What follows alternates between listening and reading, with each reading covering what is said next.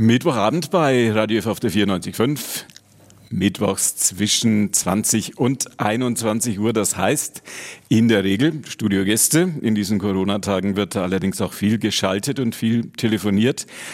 Und das heißt einmal im Monat live aus dem Nürnberger Bildungszentrum unsere kommunalpolitische Runde. Immer wenn in der darauffolgenden Woche der Nürnberger Stadtrat zusammentritt, dann treffen sich hier im Nürnberger Bildungszentrum an den Radio F-Mikrofonen die Fraktionsvorsitzenden der Fraktion im Nürnberger Rathaus, um die großen Themen der jeweiligen Stadtratssitzung zu diskutieren. Wir diskutieren natürlich auch so ein bisschen das, was in den Fluren und in den Hinterzimmern gerade en vogue ist und was vielleicht auch in den Schlagzeilen der Zeitungen und unserer Funkhausprogramme gerade so diskutiert wird. So machen wir das auch heute. Es kommen viele Namen. Wir fangen an. Ich habe gedacht, wir machen das mal der Größe der Fraktionen nach. Wir mhm. treffen ja hier das jetzt erste Mal seit den ganz äh, verschärften Corona-Tagen wieder zusammen. Andreas Kriegelstein ist der im doppelten Sinn neue der neue Fraktionschef der CSU und auch der neue der größten Fraktion sozusagen. Bislang war das die SPD. Thorsten Brehm hat viel gearbeitet für die SPD-Oberbürgermeisterkandidat gewesen und ist der Fraktionsvorsitzende der Sozialdemokraten, auch er heute zu uns gekommen. Und Achim Letzko, jetzt kommen wir zur Opposition, ist der Fraktionschef der Grünen, ist erneut dort zum Fraktionsvorsitzenden gewählt worden. Neu sollen bei uns Betroffene zu Wort kommen, sozusagen das Betroffenen-Mikrofon. Und an dem sitzt heute Stefan Wolf. Er ist Gewerkschaftssekretär von Verdi. Sie können sich denken, dass wir über die Tarifauseinandersetzungen heute Abend auch im Nürnberger Bildungszentrum sprechen werden und wollen. Franziska Holtschuh ist die Leiterin der Lokalredaktion der Nürnberger Nachrichten. Sie bei uns heute Abend die Frau für die Analysen und die Einschätzungen. Anne Bauer-Leinemann hier im Nürnberger Bildungszentrum hoch oben im vierten Stock über den Dächern der Großstadt und auch der Altstadt logischerweise unsere Gastgeberin heute in einer leeren Orangerie. Corona-mäßig machen wir ganz diszipliniert auf Abstand und ohne Gäste. Wir alle hoffen, dass wir das eher früher als später wieder abstellen können. Sendetechnik hier im Saal macht Wolfram Steinert und Günther Moosberger ist Ihr Gastgeber. So, das war die Vorrede. Wir blicken auf die kommende Woche, auf die Tagesordnung des äh, Nürnberger Stadtrats. Tagesordnungspunkt ziemlich weit oben.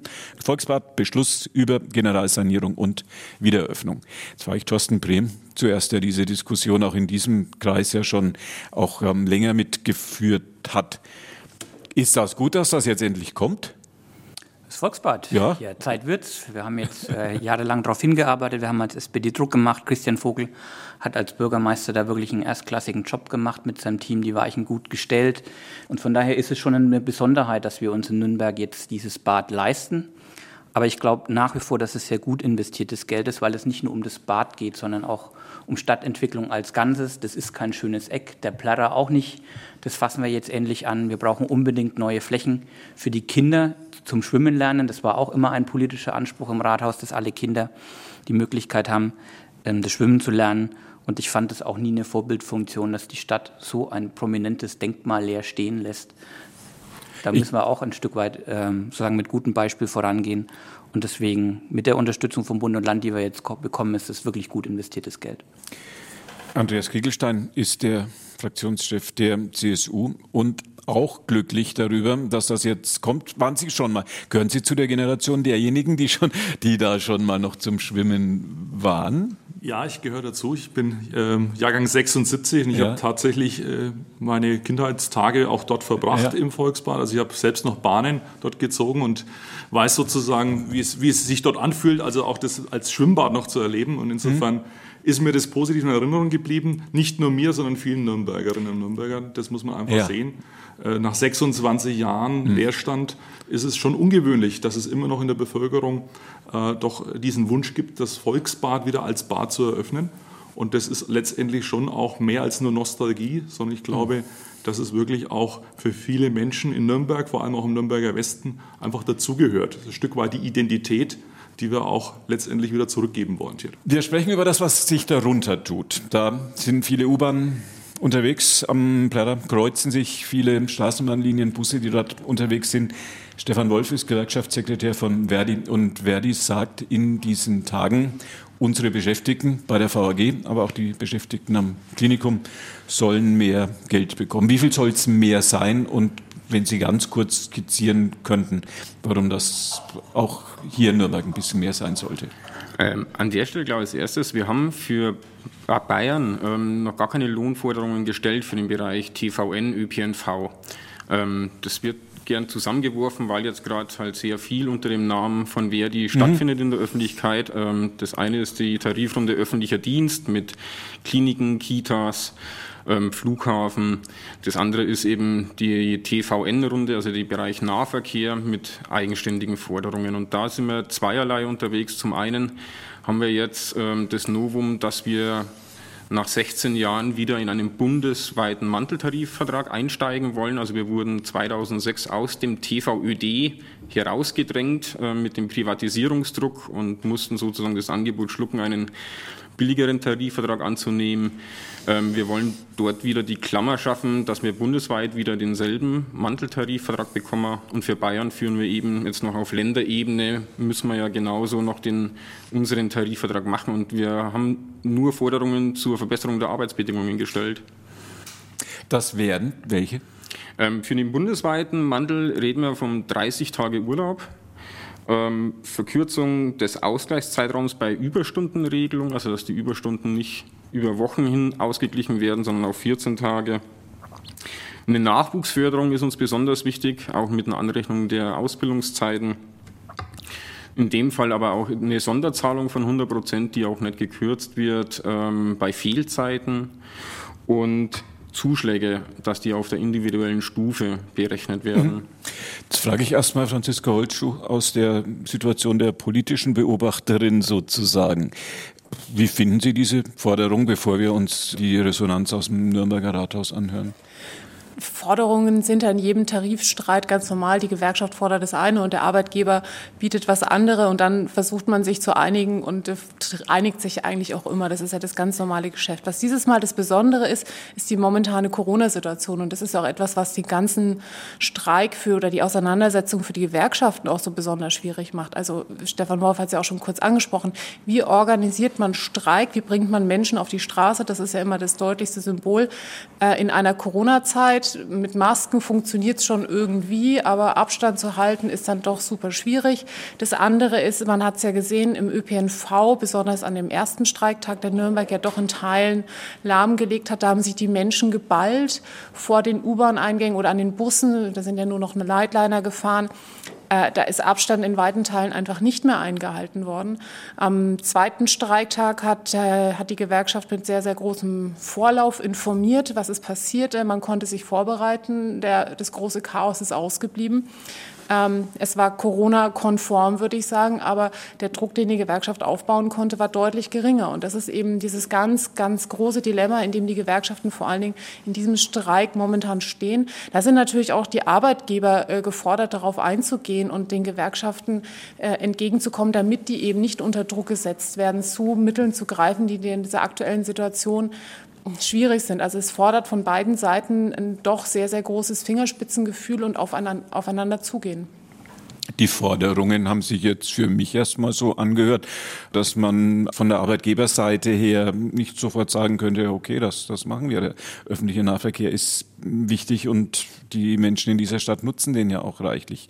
Ich frage mal in die Runde und frage Andreas Kriegelstein, den Fraktionschef der CSU. Weshalb polarisiert dieser Streit zwischen den Beschäftigten im öffentlichen Nahverkehr und ähm, den Arbeitgebern Ihrer Ansicht nach so? Also grundsätzlich ist ein Streik ja ein legitimes äh, Mittel auch der äh, Arbeitnehmerseite und ich Klar. denke auch äh, gegen die ähm, Forderungen, die jetzt da im Raum stehen, spricht jetzt zunächst mal auch gar nichts. Dass man sich da an den Tisch setzt und dass man die Verhandlungen aufnimmt, das ist ein ganz normaler Prozess. Was natürlich ungewöhnlich ist, und das hat äh, äh, Frau Holtschuh ja schon dargelegt, ist ja wirklich der Zeitpunkt jetzt. Wir haben diese Corona-Pandemie und wir müssen einfach uns im Klaren sein, dass gerade bei dem ersten Warnstreik es völlig kontraproduktiv war, weil natürlich viele dann an diesem Tag das Auto genutzt haben. Das heißt, die sind, wenn es möglich war, nicht mit Bus oder Bahn gefahren, sondern sind im Auto gefahren, manche auch mit dem Rad. Ähm, äh, es gab endlose Staus äh, in ganz Nürnberg. Und äh, wenn man sich natürlich die Gesamtsituation anschaut, dann muss man sagen, es gibt einen Leidtragenden der Pandemie, jetzt was das Thema Verkehrsmittelwahl betrifft. Das ist letztendlich der ÖPNV. Die Zahlen belegen das leider, dass der ÖPNV jetzt äh, stark rückläufig war in diesem Jahr, dass viele Menschen während der Corona-Pandemie sich entschieden haben, nicht mit Bus und Bahn zu fahren, sondern eher mit dem Auto. Und deswegen glaube ich, ist es eher kontraproduktiv. Wie gesagt, wir kann ich ganz offen sagen, äh, können die äh, Forderungen der ähm, Gewerkschaft durchaus nachvollziehen. Wir verstehen auch die Arbeitnehmerseite. Wir sagen auch immer, das muss man auch anerkennen, was dort geleistet wird. Das ist auch ein wichtiger Aspekt, dass man das bei der Diskussion auch berücksichtigt. Aber in dieser Phase, jetzt diesen Streik in dieser Kurzfristigkeit letztendlich durchzuführen, das war zumindest bei dem ersten Tag kontraproduktiv. Letzte Woche Freitag hatte ich den Eindruck, Stichwort mobiles Arbeiten dass sehr viele Menschen am Freitag dann von zu Hause gearbeitet haben. Und das ist vielleicht auch der Grund gewesen, warum das Verkehrschaos letzte Woche Freitag ausgeblieben ist. Ich frage Thorsten Brehm, den Fraktionschef der SPD. Ihre Partei, die Sozialdemokratie, war ja einst eine Arbeiterpartei. Jetzt hat sich das Ganze, glaube ich, ein bisschen zur Angestellten- und zur intellektuellen Partei verschoben, aber das ist, das ist weiß Gott ein anderes Thema. Aber aus der klassischen sozialdemokratischen Perspektive, müsste das doch eigentlich leicht möglich sein, eine Lösung für die Beschäftigten äh, im öffentlichen Dienst zu bekommen. Naja, ja und nein. Also zum einen mal das mit Corona und den Hygiene- und Abstandsregeln, das ist tatsächlich unheimlich wichtig und wir müssen echt aufpassen, dass wir hier nicht in Nürnberg zum neuen Infektionsherd werden. Aber auf der anderen ja. Seite muss man auch in aller Deutlichkeit sagen, das Streikrecht ist in Deutschland ein sehr, sehr hohes Gut. Und ich finde, man kann das nicht einfach einschränken und reduzieren. Ich denke, wir müssen Mittel und Wege finden, um das miteinander auch in Einklang zu bringen. Was die Frage der Berechtigkeit der, der Forderungen angeht, da schlagen immer zwei Herzen in unserer Brust. Und wir halten uns da als Kommunalpolitiker auch immer ein kleines bisschen zurück, weil wir eigentlich in so einer Art Doppelrolle sind. Auf der mhm. einen Seite, Sie haben es gesagt, als Sozialdemokrat hat man immer Sympathie für die Gewerkschaft. Ich bin selbst Verdi-Mitglied. Auf der anderen Seite sind wir auch, ich nenne es mal, in so einer verlängerten Arbeitgeberfunktion. Wir alle sind natürlich auch als Aufsichtsräte oder als Stadträte der städtischen Verkehrsbetriebe mit den Mehrkosten von solchen Forderungen konfrontiert. Ich glaube, die Leute werden sich am Verhandlungstisch ordentlich zusammensetzen und auch zum Ergebnis kommen. Das ist auch wichtig, weil wir in dem Bereich wirklich auch was tun müssen. Wir haben jetzt ein großes Paket auf den Weg gebracht, um den öffentlichen Personennahverkehr in Nürnberg zu stärken. Das 365 Euro Jahresticket soll kommen für alle. Wir wollen die Stadt-Umlandbahnbau nach Erlangen und das Netz an vielen anderen Punkten erweitern und die Takte dichter machen. Und das, was immer vergessen wird, ist tatsächlich die Frage, wer fährt denn eigentlich zukünftig die Straßenbahn und den Bus? Wir kommen da zunehmend in ein Personalproblem. Andernorts ist im letzten Jahr schon ein Teil der Buslinien ausgefallen, weil man schlicht hinweg nicht genug qualifiziertes Personal gefunden hat. Und es droht uns auch in Nürnberg, wenn man die Alterspyramide bei der VAG anschaut. Unheimlich viele Kolleginnen und Kollegen werden dort in den nächsten Jahren in den Ruhestand gehen. Und wenn wir zukünftig genug Busfahrerinnen und Busfahrer haben wollen, dann braucht es einfach auch attraktive Arbeitsbedingungen. Das schließt die Forderungen, die der Kollege gerade genannt hat, mit ein. Aber natürlich auch eine ordentliche Tariftabelle, dass man von dem Geld, was man dort verdient, dann auch leben kann. Ich frage mal Stefan Wolf, wie viel verdient ein Straßenbahnfahrer, der, sagen wir mal, seit 20 Jahren Straßenbahn fährt in diesen Tagen? Was er jetzt für, genau verdient mit ja, 20 so Jahren, äh, müsste, wenn er die Maximalstufe erreicht hat, dann ist er bei 2,9 brutto. Dann kommen, wenn er dann Schicht fährt etc., kommen noch ähm, 180 Euro, 200 Euro Zulagen mit drauf. Dann ist er bei knapp über 3 brutto. Wie sieht Ihre weitere Strategie jetzt bei dieser Tarifauseinandersetzung aus? Also die weitere Strategie sieht jetzt aus, dass wir am Montag in der bayerischen Verhandlungsrunde zusammensitzen und wir hoffen dann, dass wir tatsächlich auch, so wie es äh, gesagt wurde, dann auch in ein vernünftiges Gespräch mit der Arbeitgeberseite kommen. Für Bayern ist es dann die zweite Verhandlungsrunde. Ich erwarte ein Angebot, über das sich reden lässt, über das man verhandeln kann und dann muss man weiter gucken. Also ich kann nicht ausschließen, dass wir in den nächsten Wochen nicht weitere Warnstreiks haben werden zwei Prognoseversuche, einer von Achim Letzko von den Grünen und einer von Franziska Holzschuh von den Nürnberger Nachrichten. Wie wird es weitergehen? Ach, ich beneide also Verdi überhaupt nicht um, um diese Situation, sage ich ganz ehrlich, weil ich schon den Eindruck habe, dass sich die Arbeitgeberseite, auch wenn sich die noch nicht klar zu erkennen gibt, ein bisschen leicht vom Acker macht und sagt, ihr Bösen, ihr, ihr streikt jetzt während Corona. Das äh, ist ja verwerflich. Und ich habe auch den Eindruck, dass die öffentliche Meinung äh, nicht viel Geduld hat jetzt mit, mit diesen Streiks.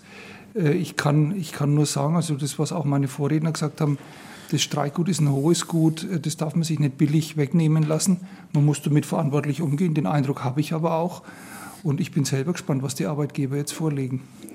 Ich bin auch der Meinung, dass äh, diese Auseinandersetzung eine sehr, sehr schwierige für die Gewerkschaften ist und was ja wirklich ähm, uns allen auch zu denken geben sollte. In der Corona-Zeit standen wir da und haben gesagt, wir müssen die den U-Bahn-Fahrer unterstützen, der trotz Corona gefahren ist. Wir müssen den Klinikpfleger unterstützen, der trotz Corona gepflegt hat und uns alle geholfen hat. Und das sind eben jetzt diejenigen, die einfach äh, mehr Geld oder mehr Urlaub und was auch immer fordern. Und äh, da sind wir alle mhm. gefordert, auch ein bisschen Geduld zu haben, auch wenn jetzt äh, Streik ist, auch wenn er für uns unangenehm sein kann und wird. Ähm, es sind die Menschen, auf die wir angewiesen sind. Und das haben wir in der Corona-Zeit ja sehr, sehr deutlich erlebt. Franziska Holtschuh von den Nürnberger Nachrichten zu den Tarifauseinandersetzungen bei der VAG. Aus der Nürnberger Innenstadt, aus dem Bildungszentrum, die Diskussion mit den Fraktionsvorsitzenden der großen Parteien vor der Stadtratssitzung bei uns waren Andreas Kiegelstein, der Fraktionschef der CSU, Thorsten Brehm, Fraktionschef der SPD, Achim Letzko für die Grünen und der Gewerkschaftssekretär Stefan Wolf war bei uns von Verdi heute zum Thema Tarifauseinandersetzungen im öffentlichen Dienst zu uns gekommen. Günther Moosberger war ja Gastgeber und Wolfram Stein hat die Sendetechnik hier bei uns gemacht und damit geht's zurück in die Nürnberger Südstadt, tief in die Nürnberger Südstadt, ins Radio F-Studio.